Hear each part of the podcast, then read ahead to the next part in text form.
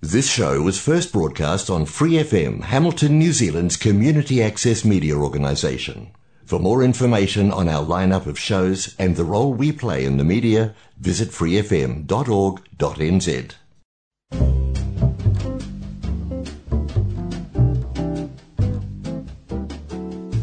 Kia ora, Brasil! O programa de rádio comunitária em Hamilton, na Nova Zelândia, para brasileiros ao redor do mundo. Que hora New Zealand, que hora Brasil, que hora mundo! No programa anterior, a gente estava conversando com um simpaticíssimo casal, Gabi e Rodrigo. Eles nasceram em São Paulo, na Zona Oeste, são quiropratas de estudo, de formação, né? E eles estão há mais ou menos uns 5 ou 6 anos aqui na Nova Zelândia. Só que não foi um caminho muito fácil e plano até chegar aqui, sabe? Os planos tiveram que mudar bastante, inclusive depois do nascimento do primeiro e do segundo filhinho deles. Eles já contaram coisas muito interessantes e importantes para mostrar como uma pessoa consegue se reinventar e, inclusive, aproveitar a oportunidade da imigração e testar outras profissões que talvez não tenham nada a ver com a deles lá da faculdade do Brasil. E aí, como eles tinham umas dicas muito legais para falar, como é que se faz para tirar carta de motorista de caminhão, é, outras coisas aí relacionadas e outras nada a ver também, eu queria muito que vocês, por favor, se tiverem interesse, inclusive, ouçam a primeira parte deste programa, tá? Mas se não, vamos seguir aqui, inclusive, comemorando os quatro anos de Que Hora Brasil comigo. Muitíssimo obrigada, viu, gente? Mas tá, Bom, então, como é que você faz para tirar a carta? se você no Brasil já tem uma carta que você pode dirigir é, caminhão, você tem uma carta, eu não sei o nome da carta, mas é tem uma letra, né? Acho carta. que é C ou D. Acho que é, D. é, se você tem essa carta que permite você dirigir cargas pesadas e tal, você já pode vir para cá e da mesma forma que a gente transfere nossa carteira de motorista do Brasil para da Nova Zelândia, você transfere já para de caminhão o caminhão, a classe 5, que já é a última classe de carteira de caminhão. Daqui. Né? Daqui, que é que você dirige o caminhão grande, grandão. Se você não tem, você tem uma carteira de motorista normal, que era o meu caso, você tem que seguir as etapas da classe 2, 4 e 5. Não existe classe 3. Então, é 2, 4 e 5. Interessante, né? Pular o número. É, eu não vou saber explicar direito isso daí, mas eu já ouvi, tem um significado porque tem uma questão de trailer, não sei o que, que já não, não se faz mais, pulou direto para quatro. Uhum. Uhum.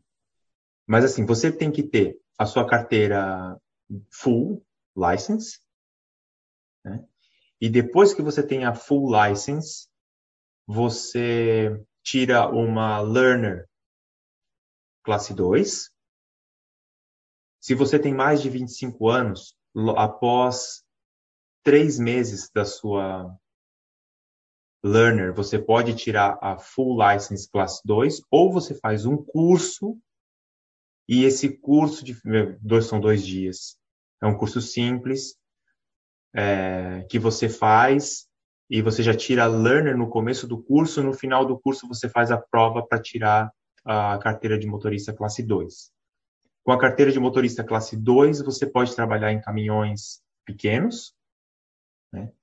E que são esses de, de entrega de comida, esses que as pessoas. A maioria é, o pequeno. O pequeno, os que não têm dois eixos atrás. É só um eixo na frente e um eixo atrás, esse é um caminhão classe 2. E, e é isso, é simples, é simples. Você paga um curso ou você vai na, no AA, tira o seu learner, espera três meses e pode estuda para fazer uma prova com uma carteira normal. Uhum. Mas aí a prova é teórica e prática. Teórica e prática. Teórica e prática. É, se você não tem experiência e não tem né, ninguém que te ensine, é difícil fazer a prova prática. Você precisa das dicas, né? Você teve alguém para te ensinar? No curso. Falaram. Ah. Falou, funciona assim. Aí, no curso, eles te ajudam, porque você faz a prova prática com o caminhão que tem lá no curso.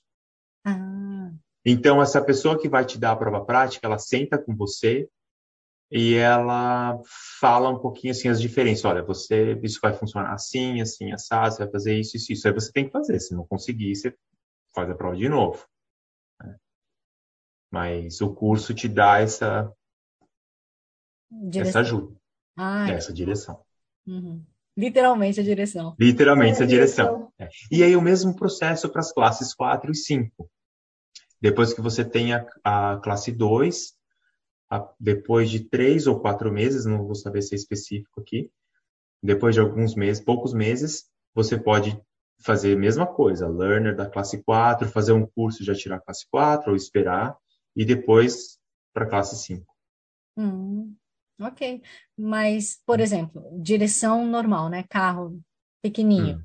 A gente, quando vai pegar learners, tem algumas restrições, do tipo, só pode dirigir até tal hora, não pode dirigir ah. já, não pode não sei o quê.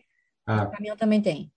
Não, caminhão já não tem mais isso. Você tem que ter uma. Se você, a partir do momento que você tem essa full license, que é a classe 1, é, você já passa para full do caminhão. O learner, desculpa, o learner do caminhão, você não pode dirigir sem alguém do seu lado. Ah, tá. Claro, ela, porque é learner, você não pode pegar o caminhão sozinho. Mas você pode dirigir a qualquer hora, a qualquer momento, quanto tempo for preciso, mas você precisa ter alguém do seu lado. Ai, mas é, é, tudo isso é. Esse processo de tirar carta é complicado, né, gente? E é uma coisa engraçada porque, assim, nós que não viemos, por exemplo, da Inglaterra ou do Japão, sei lá, a gente tem que fazer essa conversão da carta, né? A menos que você tire aqui. E uhum. tem esse momento que a gente sabe, é hipocrisia a gente falar que a gente não faz isso, mas assim, a gente que vem com uma carteira já de motorista do Brasil, a gente tem um momento que passa pelo learners, né? Sei lá, aquele que não é, é o motivo, e, ah, com licença, mas até parece que a gente vai ter sempre alguém do lado que tem mais de dois anos de direção e que não vai dirigir à noite, que não vai viajar. É. Fala sério, não. né? Não, mas se você tira full license, você não precisa ter ninguém do lado. Eu tirei direto a full license. Você tira, mas quando você tira full license, você tem que fazer o, o pedido, você vai fazer o exame, você vai fazer a prova teórica e ah, depois ah, é, você vai fazer a prova prática. E nesse momento que você ah, vai é, pegar é, full, você é, fica é no, é, no... É. Tanto e que alguém tem que levar. Você, teoricamente, não poderia nem ir para ir para a prova prática. Alguém teria que te levar. Exato. Eu trabalhava dirigindo, já que sentido. É. é, e quando a gente chega lá no local da prova, eles inclusive perguntam quem te trouxe aqui. Porque se você falhar no teste, tem que te levar para casa. Tem que te levar para casa. olha só. É, mas eu falei, eu vim dirigindo. Então, bem. É por isso mesmo. É. não, não tinha o que fazer, meu amigo. Eles fizeram vista grossa. Ai, meu Deus. E a gente falando de carteira, né, de direção, etc., a carta, desculpa. É, eu sei que não é muito fácil, né? Por exemplo, eu acho que passei na segunda, é, na segunda. Na primeira eu não consegui ir, porque, enfim, problemas pessoais, não consegui fazer a prova, mas na segunda eu passei, né? Uhum. Tem umas dicas malucas, não é mesmo, que o pessoal deixa pra gente? Tem, tem. É muito, é muito interessante isso daí. É bem diferente, né? Uhum. Bem diferente. Eu acho que eu vou poder contar. Eu posso contar a minha experiência. Né? Você não teve experiência, você passou de primeira. É. CDF. É. E depois ficou jogando na minha cara. Posso contar ou você conta? Eu. Posso contar? Posso. Você quer contar? Ele aprovou três vezes na prova. Ai, três. E por que, que você reprovou, Rodrigo? O que, que você pode deixar de recado, dica aí para é, a galera? A primeira vez que eu reprovei, eu, eu cheguei, eu estava trabalhando, eu estava com a van, e aí eu peguei meu carro e fui direto para lá, e eu estava chegando atrasado no, no local, então eu estava tenso. Então não foi bem desconfortável, eu estava tenso, estava atrasado. E aí eu passei da velocidade duas vezes. Dica 1, um, não chegue tenso para fazer a prova. É. Sabe, aquela. pensando em um monte de coisa, porque eles dão várias dicas, estão pensando em várias coisas, eu me perdi na velocidade. E passou. Hum. É. E aí reprovei. Na segunda, primeira vez que você passa na velocidade, se é só um pouquinho, ele te dá um aviso. A segunda vez que você passou na velocidade, Se passar muito, se passar mais de. Se passar de 5 quilômetros, assim, são 50 é. quilômetros. Se você passar de 55, passou, reprovou de primeira. Passou. Mas passou dos 50, ele te dá um toque. Se ele tiver que dar esse toque de novo, reprovou. E, e aconteceu, ele me deu esse toque de novo. Ele falou: oh, infelizmente, né, acabou aqui. Já pode voltar. Ah, já pode voltar lá para a base, que você está reprovado. Vai de novo. Ok, essa foi a primeira. Essa foi a primeira. A segunda vez, a gente não, eu não tinha com quem deixar o André.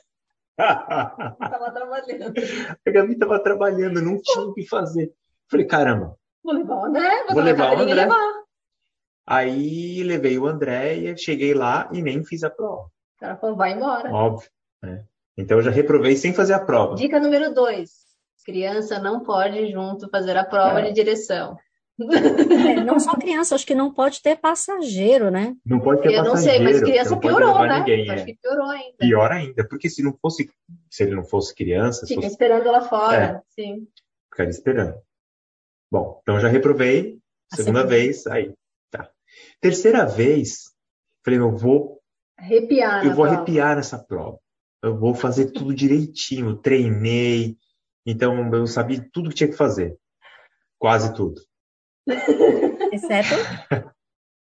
Exceto que fui fazendo a prova. Ah, eu vou falar depois o que eu não fiz, porque aí vai ficar mais marcante. Nossa. Porque eu fiquei, eu fiquei nervoso. Porque eu acho que a pessoa, o cara fez de propósito.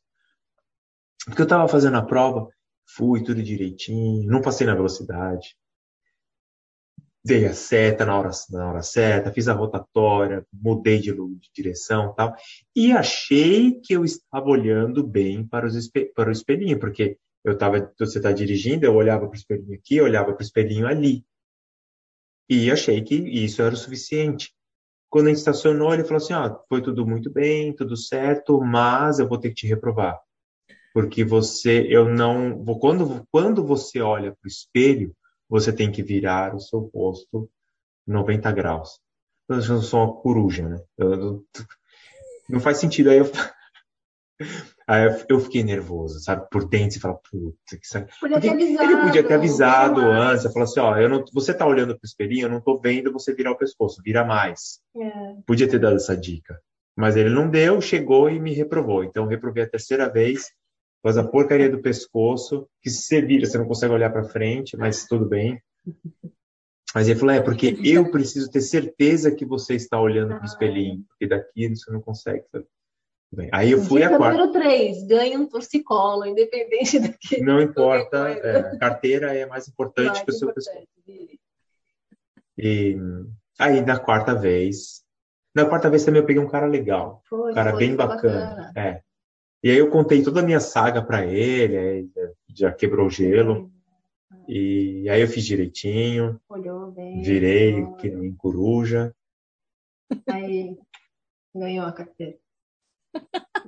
Mas minha carteira classe 2 eu passei de primeiro. O caminhão eu passei de primeiro. É, então. Olha!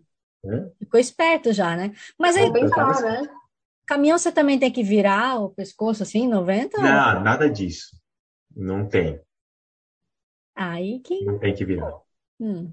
É, do caminhão, o que pega mais são outras coisas. O que vai pegar mais é como você se posiciona, que faixa você está se posicionando para virar, como você interage com, interage com os carros que estão na sua frente, com o tempo de, da distância que você está com o carro da frente. Então, eles já, já passam a ter algumas preocupações diferentes da, né, do, do, dos critérios de avaliação da classe 1. Hum. É. E parte do princípio que você já tem uma classe 1 que você já deveria saber as outras coisas, né? O básico. Mas aí ele vai ver, por exemplo, a gente tem aquela, aquela regra de tempo que é de dois tempos, contar até dois quando você está no carro da frente, né? de distância do carro da frente. No caminhão, o tempo é, é você conta até quatro. Hum. E aí, é, tem outras, tem outras regrinhas que são próprias do caminhão, de distância, quando você faz a curva, para você estacionar, como que você tem que olhar, como que você tem que. Até mesmo para você indicar, o tempo que você tem que indicar é maior. E, E o tamanho do caminhão influencia como você faz manobra, essas coisas. Então, é, é experiência aí. Mais né? por Acho aí. é uma coisa de fazer, fazer, fazer, fazer. É, mas você na, na durante a prova você Não, de tamanho, tô falando, de É. distância, acho que aí é. tem, mas durante a prova você Também tem que que isso você tem que mostrar. Ah, é. né? Quando, sentido. quando, como, por exemplo, você, por pelo tamanho, quando você faz a curva com o carro, você simplesmente faz a curva. Com o É. caminhão, você tem que fazer um ângulo na curva, porque senão o caminhão entra, ah, o meio do caminhão vai subir em cima da guia ou bater no carro que está do lado. Então, essas coisas já contam durante o, a avaliação, durante o. Poxa vida. E aí, como motorista, então, de caminhão, você conseguia pegar o skilled migrant, né? Ou sei lá, o, pelo work. O Work to Residence. Uhum. Uhum. É uma profissão que o país considera como essencial, digamos, que eles precisam. Sim. E é uma ótima profissão, viu? Se eu, se eu quisesse continuar, eu só sairia da classe 2, se eu fosse continuar. Eu iria para um caminhão maior, porque aí eu ia fazer mais, dirigir mais do que do que ficar carregando e fazendo entrega. Hum. É cansativo. E, e, e- e ganha melhor, ganha-se melhor. Classe, os caminhões maiores, o salário é melhor. Hum. Então, eu iria para isso. Mas aí, mesmo sendo o salário maior, é que nem no Brasil, por exemplo, que o pessoal fala que é desumano, assim, a carga de trabalho que você é. Ah, É nossa, no sabe? Brasil é outra coisa. No Brasil é completamente diferente. Não, aqui não. Não. Aqui é, é, um- é um trabalho bom. Não é um trabalho ruim. É um trabalho bom. São, são longas horas. Você vai fazer 10 a. Pode fazer de 10 a 12 horas por dia. Mas também, se você quiser, tem trabalhos que não são assim. Tem muitos trabalhos que você faz as 8 horas diárias, pode trabalhar de segunda a quinta. Ah, As pessoas preferem, porque já estão no caminhão, então preferem fazer 10, 12 horas e receber um salário um pouquinho maior, né? Uhum. Depende do trabalho que você vai fazer, depende do, do que você se, disponibiliza. Mas tem, tem ainda mais hoje em dia, agora nesse né? momento, é, tem, tem para todo mundo. Uhum. Uma coisa que eu não sei se vocês concordam comigo, Gabi, também, mas aqui tem muita curva, né? E as estradas têm umas regiões ali que são muito pequenininhas, são estreitas que só, assim, eu tenho medo de dirigir. Hum. Não sei, Tem, você tem lugares assim. Tem, tem, sim. Eu não gosto de pegar serra, por exemplo. Se tiver que pegar, tipo, estradinha estilo serra, assim. Exato. Eu não gosto, não quero. São duas mãos, né? Você não tem, não tem divisão. É uma ir, uma para voltar. Tipo, uma Coromandel. Eu acho aquela, aquela estrada de Coromandel super perigosa, assim. Dá medo, né? Eu fiquei com medo quando eu fui. Eu fui dirigindo uma vez, foi até uma vez que meus sogros vieram. Eu fui dirigir, eu levei, eu voltava trabalhando, eu fui com eles, com os meninos, e meu sogro voltou dirigindo. Ele falou, eu quero tentar. E foi a primeira vez que ele pegou no volante. Eu falei, vamos lá, então você manda bala aí. Eu fiquei do lado ali, dando um... Mas ele dirige bem. Então ele pegou, ele pegou legal, assim, foi na boa. Mas eu acho perigosa, eu concordo com Ah, você. é. Eu acho essas curvas meio tinhosas, sabe? Uhum. Uma outra coisa também, Rodrigo, não sei se você concorda comigo, já que você dirigiu bastante na estrada aí, né? Hum. Caminhão maior, mas aqui não tem graal, não tem para a gente parar com tanta frequência. É, é um pouquinho. Não tem. É, não tem. Mas é tranquilo, tem, você tem posto de gasolina, né? E eu, eu paro bastante, como a gente faz bastante entrega, então eu não tive essa experiência, porque como eu paro, eu paro bastante nos clientes, qualquer emergência, né? Você, você Tem banheiro banheiro à é. disposição. E, mas foi um problema muito grande, ninguém pensou nisso, o governo não pensou nisso na hora, na época do lockdown. O lockdown foi sofrido, porque no lockdown você não podia usar banheiro público, você não podia usar banheiro, entrar em outro local, outro- e a gente trabalhava, quem entre- entregava caminhão continuou entregando. E trabalhava 8, 9, 10 horas por dia.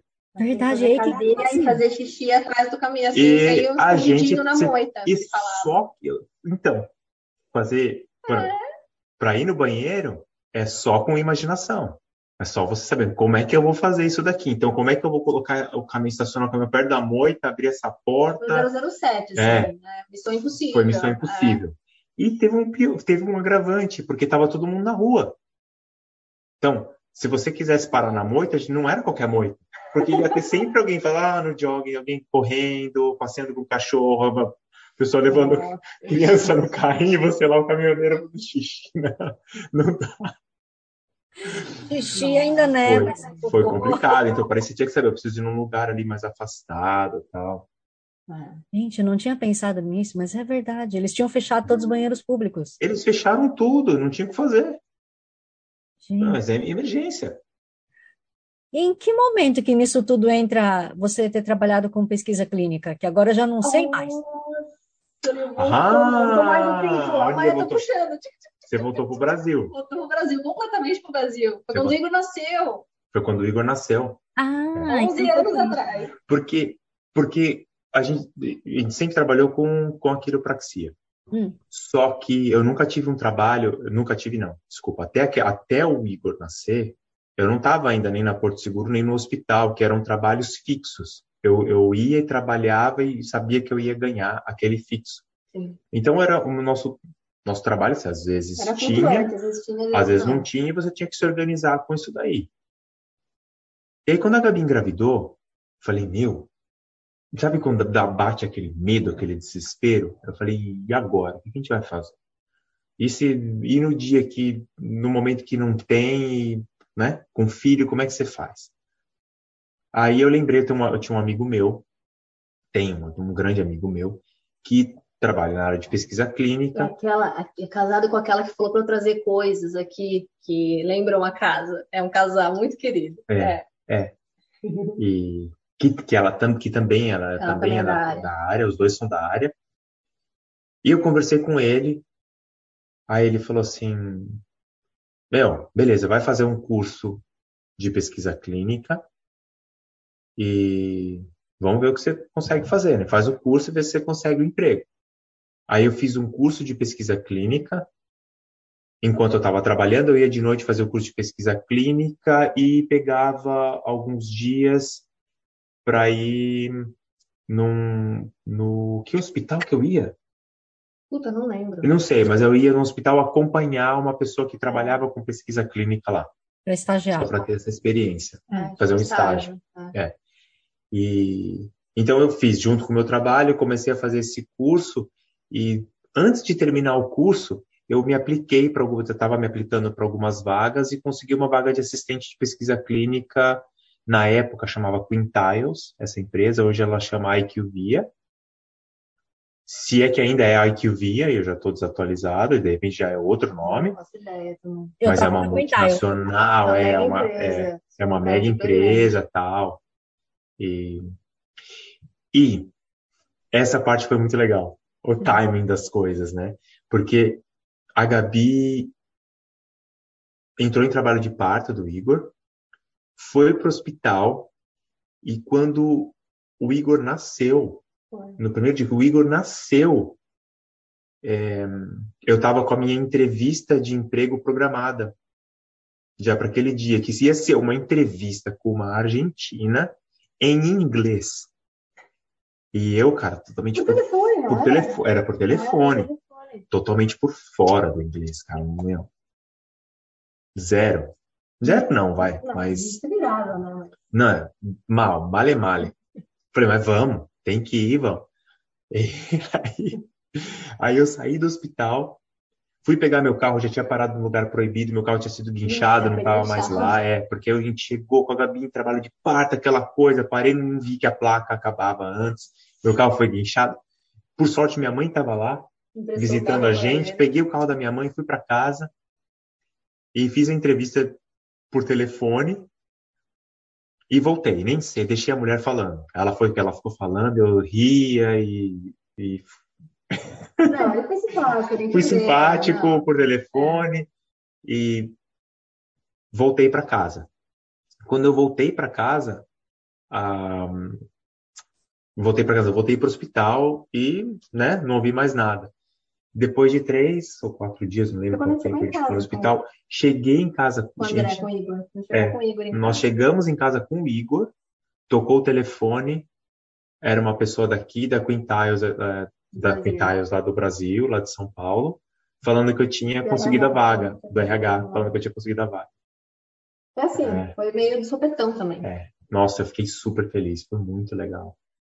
Muito bacana. É. E é uma empresa muito boa de se trabalhar. Muito boa de se trabalhar. Gostei bastante. É completamente nova, né? É. Eu acho que é isso, né? Acho que se reinventando é sempre bom, você está sempre aprendendo novas coisas, assim, é. muito louco. Eu só saí da pesquisa clínica porque eu, eu consegui esse emprego no hospital que era irrecusável, eu ia trabalhar bem menos, ganhar bem mais, fazer, estar tá na minha área, e aí eu, eu mudei. Hum. Foi por causa disso. Ah, tá. Porque é tanta gente querendo entrar em pesquisa clínica e não consegue. É, né? é. Mas eu vou ter que falar, é, é QI também, né? Porque eu entrei que o meu amigo já tra trabalha há muito tempo nessa área, conhece muitas pessoas, conheci uma pessoa lá de dentro influente que deu meu visto, meu meu currículo. Não é foi talento, não foi carisma, não foi nada disso. Então isso é importante, acho é. que é para tudo, né? Acho que a indicação é. é. Pois é. Mas é. acho que eu, eu tô velha demais para entrar agora como PA. Ah, eu, olha, eu não sei, viu? Eu não sei. Eu acho que se tiver que acontecer, acontece mesmo, principalmente aqui na Nova Zelândia, né? Eu não acho que questão de idade, eu não acho que conta, é, não, não acho que conta, não. Se acho fosse que... no Brasil, eu diria que sim, conta. eu acho que eu é para é ser ou não é. É, é hora de ser ou, ou não. Pois é. Né? Mas, enfim, quem sabe? Mas, enfim. Quando eu me mudar para Auckland. Estamos esperando. Estamos esperando, por sinal, hein? Estamos esperando, não demore. Gabi e Rodrigo, com tanta coisa, tanta experiência de vida, as crianças já bem adaptadas na escola, vocês mudando de casa já algumas vezes, agora morando pertinho da praia, o que, que vocês têm de sonhos, aspirações e projetos, além do visto? Ah.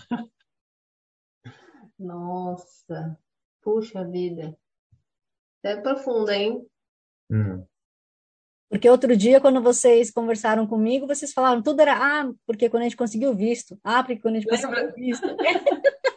É, a gente coloca muita, acho que muita, muito peso, assim, também, né? Esperando que isso aconteça para conseguir realizar. E, de fato, algumas coisas, elas estão atreladas, né? Acho que é por isso que é tão importante quando a gente está aqui como imigrante, você ter um reconhecimento da sua estadia aqui, como uma legalização, estamos legais, mas digo uma oficialização da sua estadia aqui, né? Porque você consegue projetar. Porque é difícil você conseguir, você conseguir criar raízes profundas num lugar que você não sabe se você vai ficar, né? Eu sou super adepta a criar raízes, eu crio raízes facinho. É difícil me tirar. Quando eu fico raiz, me tirar, difícil, viu? E, e, eu acho que talvez dê essa sensação de você poder, de, de fato, falar: bom, daqui não saio, daqui ninguém me tira. Agora eu posso começar a pensar sobre isso, né? Então, temos, temos sonhos, temos desejos, vontades, temos. Mas eu acho difícil você projetar com um afinco, assim, enquanto não tem essa. É. É... Esse limite do visto agora é importante está sendo importante porque nesse, nesse quesito de projetar, de saber o que a gente vai querer fazer, porque a gente não consegue ter nem, a, a, por enquanto, né, a gente não consegue ter a possibilidade de experimentar coisas diferentes. Né? O meu visto diz, a condição é você tem que trabalhar para essa empresa, ponto. E aí, como eu tenho que trabalhar para essa empresa, a Gabi ainda fica presa nessa roda. Então, se o Rodrigo tem que trabalhar para essa empresa, quais são os horários de trabalho do Rodrigo? Então, o que, que eu posso fazer com os horários de trabalho do Rodrigo. Né? Também, Ela também se, molda, a... Todo mundo é. se ajusta a esse visto. Sim. Né? Mas, mas enquanto a, a sonhos e, e projetos, assim, eu acho que o sonho e o projeto era ter saído do Brasil. Foi um sonho, um projeto que, que eu achei que, conversando com a Gabi, ela também já falou isso, né? Pode falar melhor, mas que foi assertivo, foi bem assertivo. eu me adaptei muito bem aqui à Nova Zelândia, ao estilo de vida da Nova Zelândia, como as coisas funcionam. Eu acho muito bonito, acho muito gostoso, gosto das pessoas. É, as pessoas são muito queridas. Me né? sinto, é, me sinto muito bem adaptado aqui. Então, fora o visto, para poder só ficar tranquilo com o trabalho, se não gostar desse trabalho, muda para É, você fica outro. mais livre, né? Você É. fica mais livre para decidir o É. que você quer. Você fica meio, ainda meio engessado, sabe? Você fica meio engessado. Eu, nesse momento da minha vida, não tenho uma projeção. Eu não tenho um sonho, assim, uma projeção. Eu estou bem tranquilo. Bem de, bem, bem de boa, como se diz. É, De boa. de boa na lagoa. É. Que, aliás, a gente nem chegou a mencionar no que, que a Gabi está trabalhando agora, né, chefe? Precisa Ah. saber? Ah, a gente, ela não saiu da van ainda, hein, na nossa tá- história. é, Ela não saiu da van. Porque da van, eu me lembro da época que você realmente estava já, assim, não sei se de saco cheio, mas querendo mudar, né? Eu tive uma época, eu sempre gostei muito de dirigir. Eu era muito gostoso. Quem puder ter essa experiência em algum momento, eu acho que foram os céus mais lindos que eu já vi na minha vida, na estadia aqui, foi dirigindo. Hum. É um espetáculo atrás de espetáculo. É incrível, é incrível. assim. E ver as pessoas, eu ouvia muito podcast, eu ouvia muitas músicas, é muito gostoso. Então, acho que você se alimenta de muita informação, de... é muito gostoso. Então, eu fui muito feliz nesse período, muito mesmo. Hum. Então, mas deu tempo, eu acho que eu não teria saído até hoje. Foi uma trágica história que me fez sair. Uma idiota história, na verdade, porque eu voltava comigo nesse dia, porque idiota brincando. eu tava saindo. Idiota. Eu tava saindo da van, coisa que eu fazia muitas vezes por dia, porque eu saía, tirava a caixa, entregava. E eu virei meu pé, torci meu pé. Torci, foi ridículo. Ridículo. Torci o pé, rompi ligamento, tive que me afastar do trabalho. E nesse afastamento, o meu chefe na época, eu tive que ficar quatro meses parado. E ele não podia ficar quatro meses sem funcionário. Então eu tive que sair. Ele me substituiu por outra pessoa. Então eu saí meio na marra. E aí. Aí o desejo do Rosco concretizou, porque ele sempre quis morar aqui perto da praia, né? Ele falou, vamos, vamos, porque as entregas, não. que, as entregas que ele faz é por essa região. Ainda não, você conseguiu um outro emprego bem rápido, bem Isso. curto. Aí eu entrei no trabalho, eu fiz uma, Um uma mês, né? entrevista, foi, foi, eu trabalhei um mês no, no centro, mesmo no centrão de São, de São Paulo.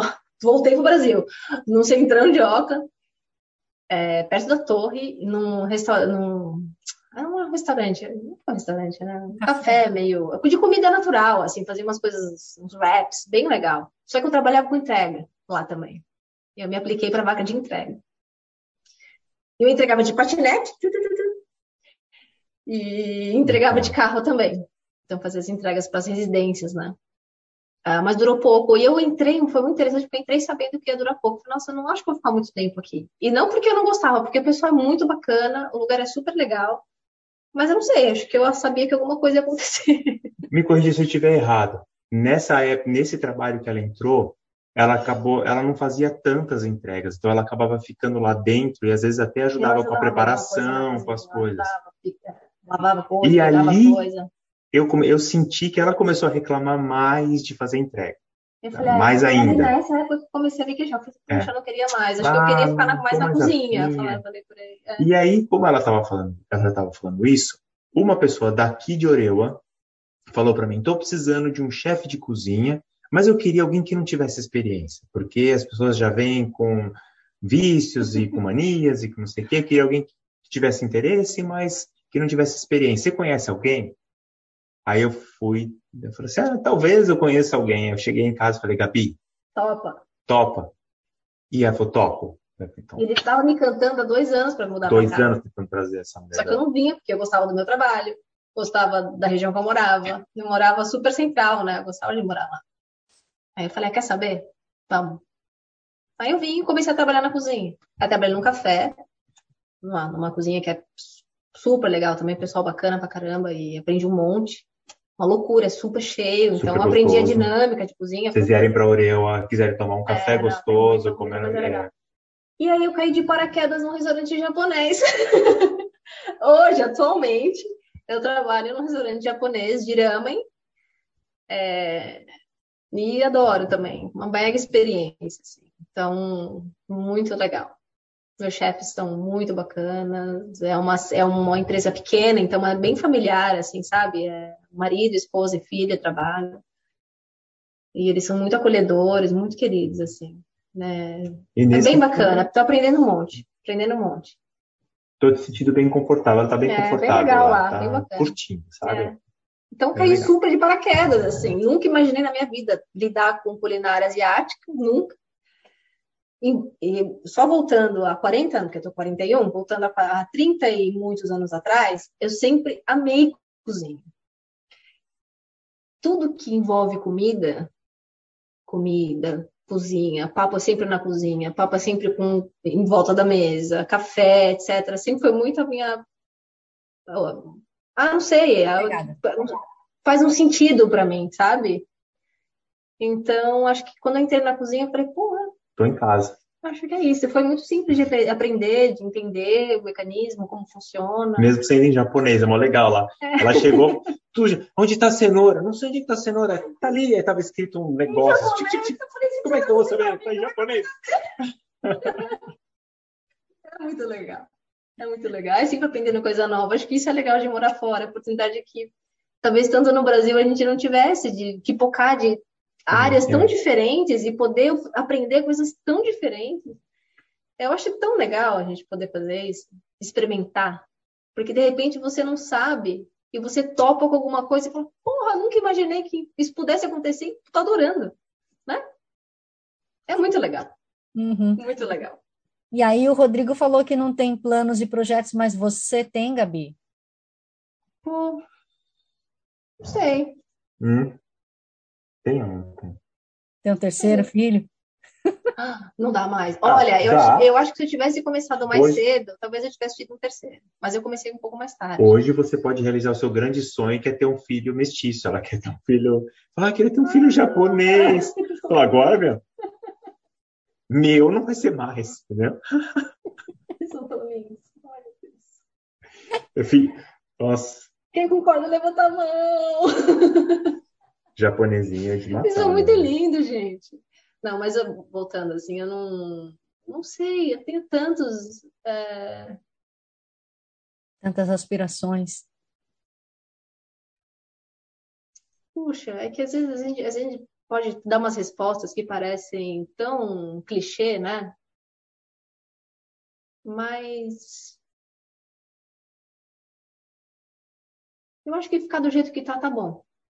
Eu acho que ir aprendendo e as coisas acontecendo, acho que está aberto. Eu acho que o meu projeto, a minha projeção é eu poder entender o que o que aparecer na minha vida, é, é, o que for para fazer, eu entender que é para fazer e ir atrás, sabe? Eu acho que eu nunca fui uma pessoa que projetou, planejou muita coisa, não. Acho que as coisas sempre foram meio acontecendo assim, sabe? É, mas eu sinto que, não sei, talvez entender ou perceber quando as, algumas portas se abrem, entendeu? Falar, eu vou passar por ela, porque é hora de passar por ela. ter a, a, a intuição e a, a certeza de que eu tenho que atravessar essa porta. Falar, vamos, eu vou. Acho que talvez seja isso. Mas, assim, uma coisa concreta para te falar, eu acho que eu não tenho também. Uhum. Entendi. Bom, e como eu avisei lá no comecinho, antes da gente começar a gravar, Chegou aquele momento que eu vou perguntar para vocês uma música brasileira e vocês vão dedicar para alguém. Vai lá, uh. gente. Consegue? Cara, e pior que eu acho que eu consigo, acho que o Rô vai concordar comigo. Vamos lá. Tem uma música que é do Chico Buarque, que chama Tanto Mar. Ah, é verdade. Que passou de gerações, assim. O meu sobrinho gostou muito dessa música, ele cantava essa música ah, como Alegrinho. Que... É, que é. essa música é muito linda. Ele chamava de Alegrinho. É, ele falava alegrinho, eu acho que é uma música que traz muita alegria. Acho que ele traduziu bem a, a, a batida da música, assim, porque ela é muito alegre. Uh, o Igor amou muito essa música também por um tempo, ele cantava. Até hoje, se eu coloco, ele fica super feliz assim, de ouvir. E a gente mora na frente do mar, né? Então acho que eu dedico a. E, e estamos longe do, é... do, nosso país de origem, né? Eu acho que eu dedico a, a minha família mesmo. É, o, que, o que nos distancia é o oceano, né? A gente está um oceano de distância, então eu acho que tanto mar, né? Tanto mar ali, distância. Faz sentido. Hum. E a tradução do meu sobrinho Alegrinho, acho que é, é muito bonitinha também. É. Ok. Eu concordo com você, é. concordo. Me dedico também. Você sim falou dessa é. coincidência do meu sobrinho uhum. e do meu filho gostar.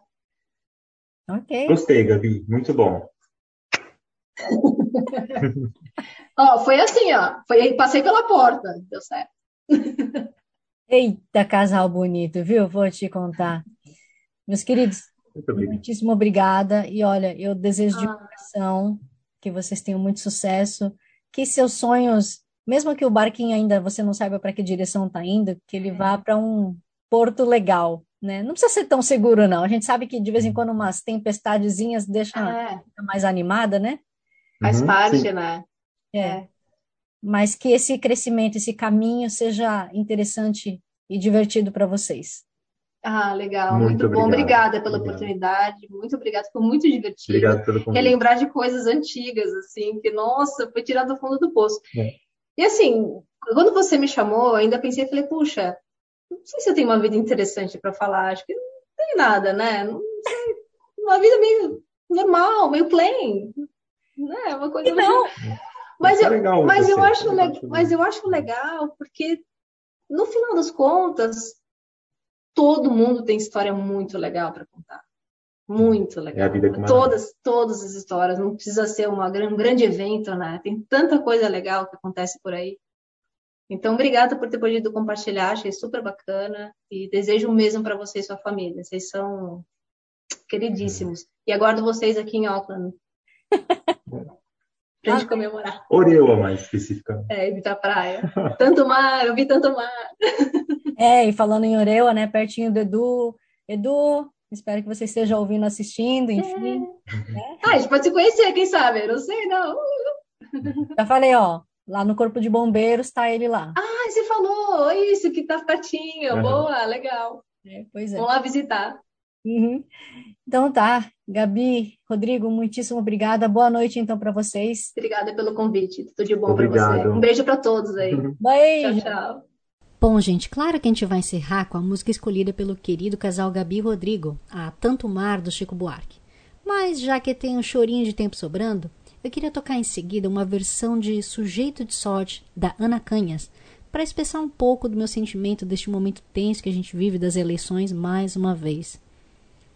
Sabe, quatro anos atrás, bem nessa época, eu comecei este programa O Que Hora Brasil, e foi com um sentimento de apreensão e tristeza, inclusive, de ver tantos irmãos brigando entre si por políticos e pessoas que não estão nem aí para nós. E aí eu abri o microfone para os desabafos e assim segui por estes 160 episódios. Em muitos momentos eu pensei em desistir, mas a cada sorriso, a cada palavra que recebo de vocês, eu volto a me sentir motivada e seguir em frente, mesmo que estejamos falando para poucos. Sabe por quê? Porque eu não consigo ver as pessoas se maltratando, puxando o tapete dos outros, brigando, sem fazer nada. As palavras e os pensamentos são o que nos fazem diferentes dos outros seres vivos, e eu quero continuar acreditando que a gente é capaz de fazer uma sociedade melhor para todos. Por isso, eu convido vocês a fazerem uma boa ação a alguém hoje. Seja um pequeno gesto, uma palavra de carinho, um abraço, mas não deixa para amanhã não, porque amanhã a gente vai fazer mais uma vez. E também no dia seguinte, e no outro, e no outro dia. E tenta multiplicar. Muito obrigada, minha querida audiência, por estes quatro anos de Cara Brasil. Tudo isso só foi possível com o apoio de vocês, de cada um de vocês. Por isso, se vocês quiserem compartilhar a experiência de vida de vocês, os projetos e sonhos, entre em contato comigo, Que Hora Brasil, seja pelo Facebook ou Instagram, Que Hora Brasil com Z, hein? Que eu vou ter o maior prazer em dar a voz à comunidade brasileira e à gringa, onde quer que vocês estejam no mundo. E como sempre, eu não posso deixar de agradecer também a Free FM, em especial Mike Williams e o Phil Gray, pelo apoio incondicional de sempre, assim como a Rádio Vox Brasil e todas as rádios comunitárias da Teoroa que retransmitem o Que Era Brasil. E, claro, o Kevin MacLeod pela trilha sonora de Que Era Brasil, Bossa Antiga.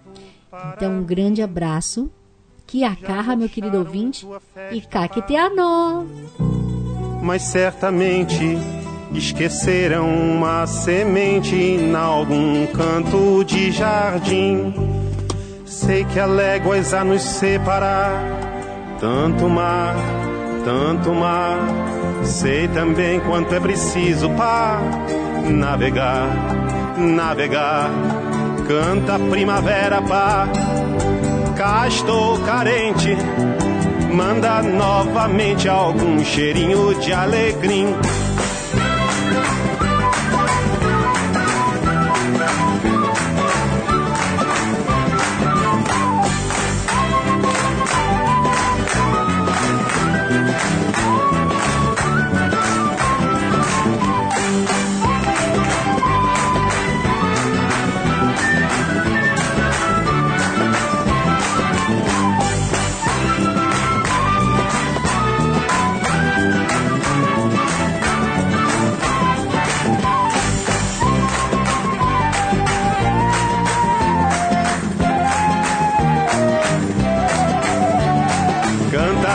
alegria estou carente.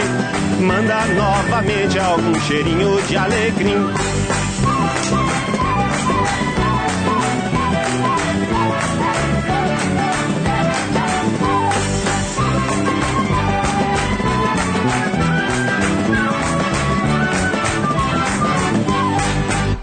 Ano passado eu morri, mas esse ano eu não morro.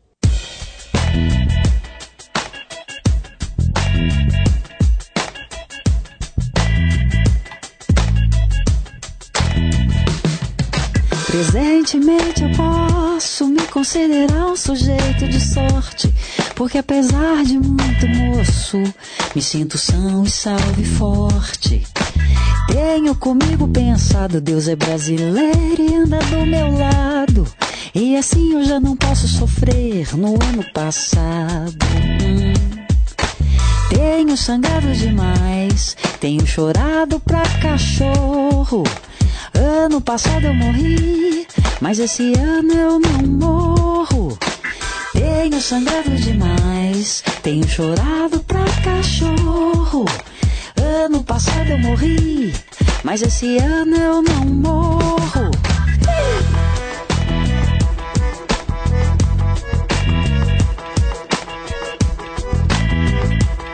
Mas esse ano eu não morro.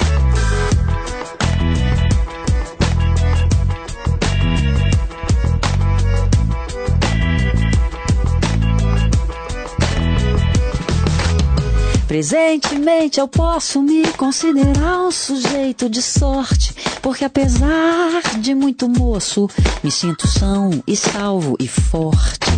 Tenho comigo pensado, Deus é brasileiro e anda do meu lado, e assim eu já não posso sofrer no ano passado.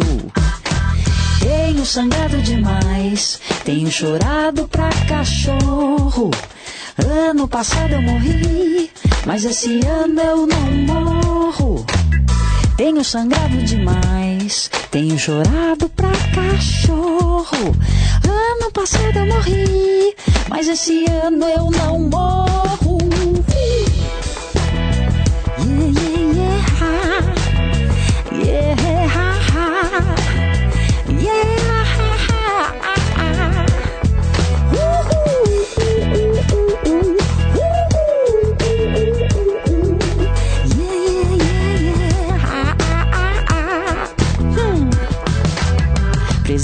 Presentemente eu posso me considerar um sujeito de sorte, porque apesar de muito moço, me sinto são e salvo e forte.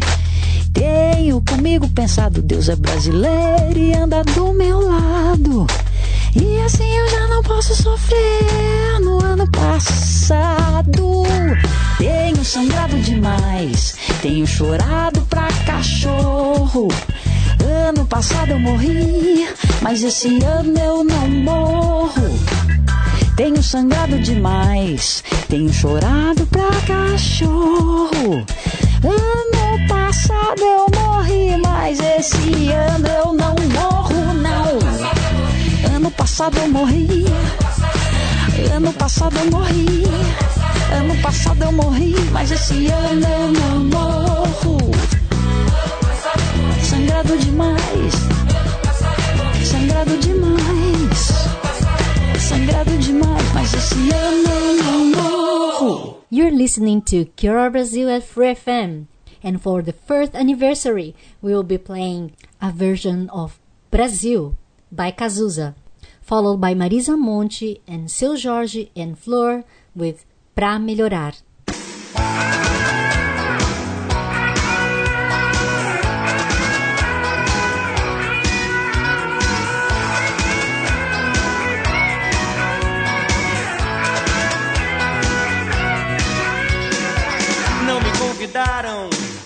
Esta festa pobre que os homens armaram pra me convencer a pagar sem ver toda essa droga que já vem malhada antes de eu nascer.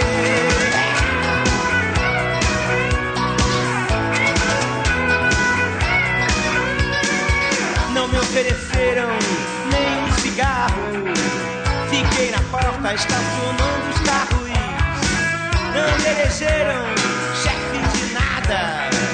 O meu cartão de crédito é uma navalha. Brasil, mostra tua cara. Quero ver quem paga pra gente ficar assim.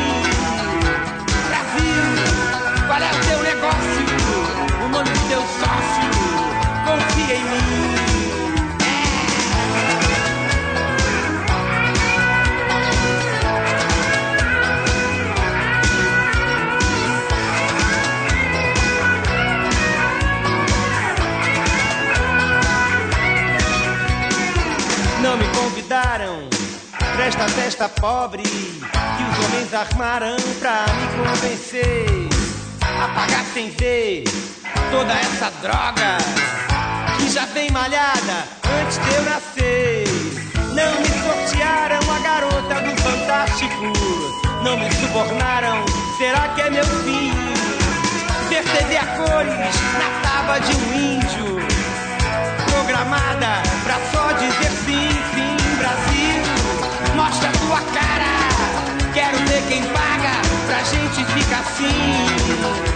Brasil, é o teu negócio? O nome do teu sócio? Confia em mim. Grande pátria desimportante, em nenhum instante eu vou te trair.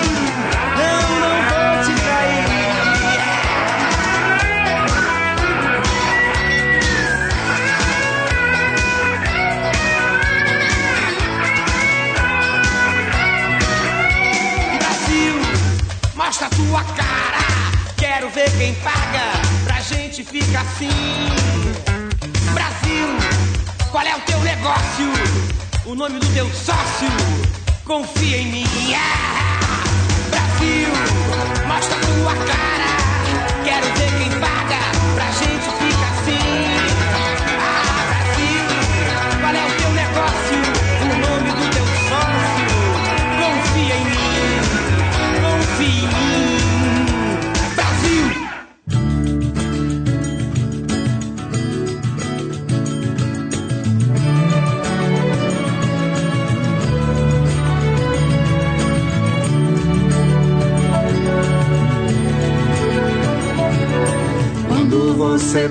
pensa que tá tudo errado e negativo e que ainda vai piorar, piorar.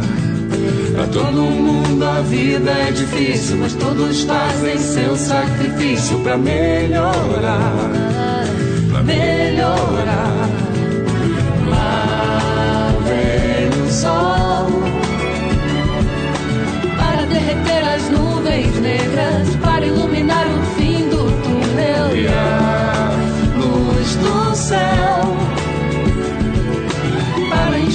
seus desejos, para fazer você encher o peito e cantar.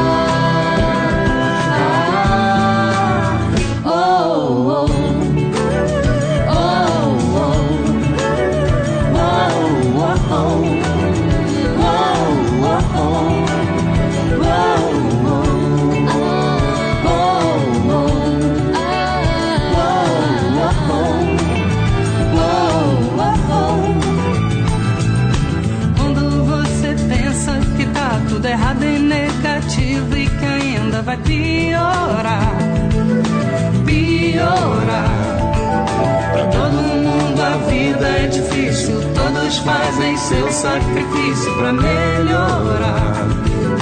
Melhorar. Lá vem o sol para derreter as nuvens negras, para iluminar o fim do túnel e a luz do céu. Para inspirar os seus desejos, para fazer você encher o peito e cantar.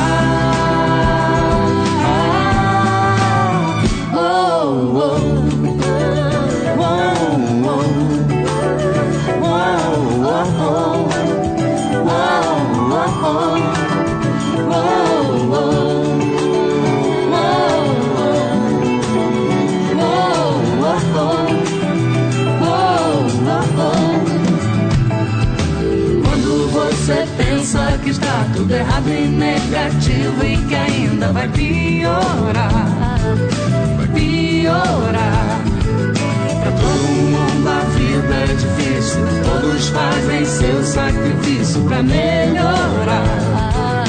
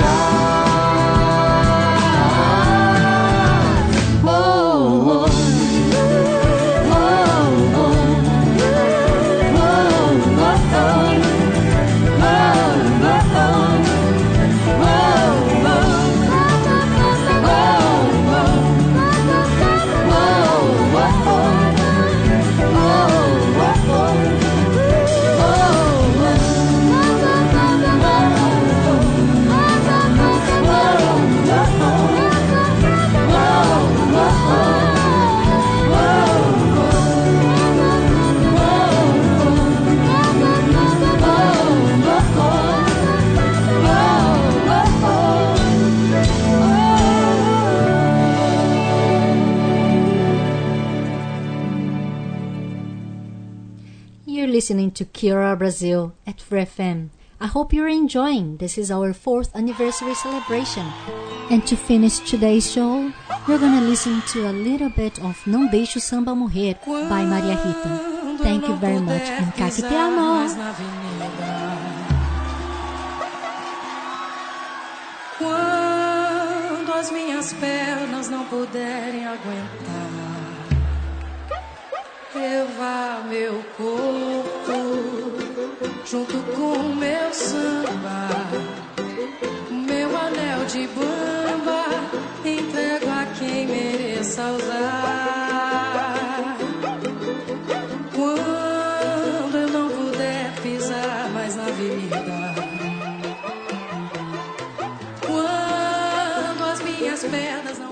Thanks for listening to this Free FM podcast. If you want to hear more content like this, you can support Free FM via Patreon. Head to patreon.com slash freefm89 to find out more.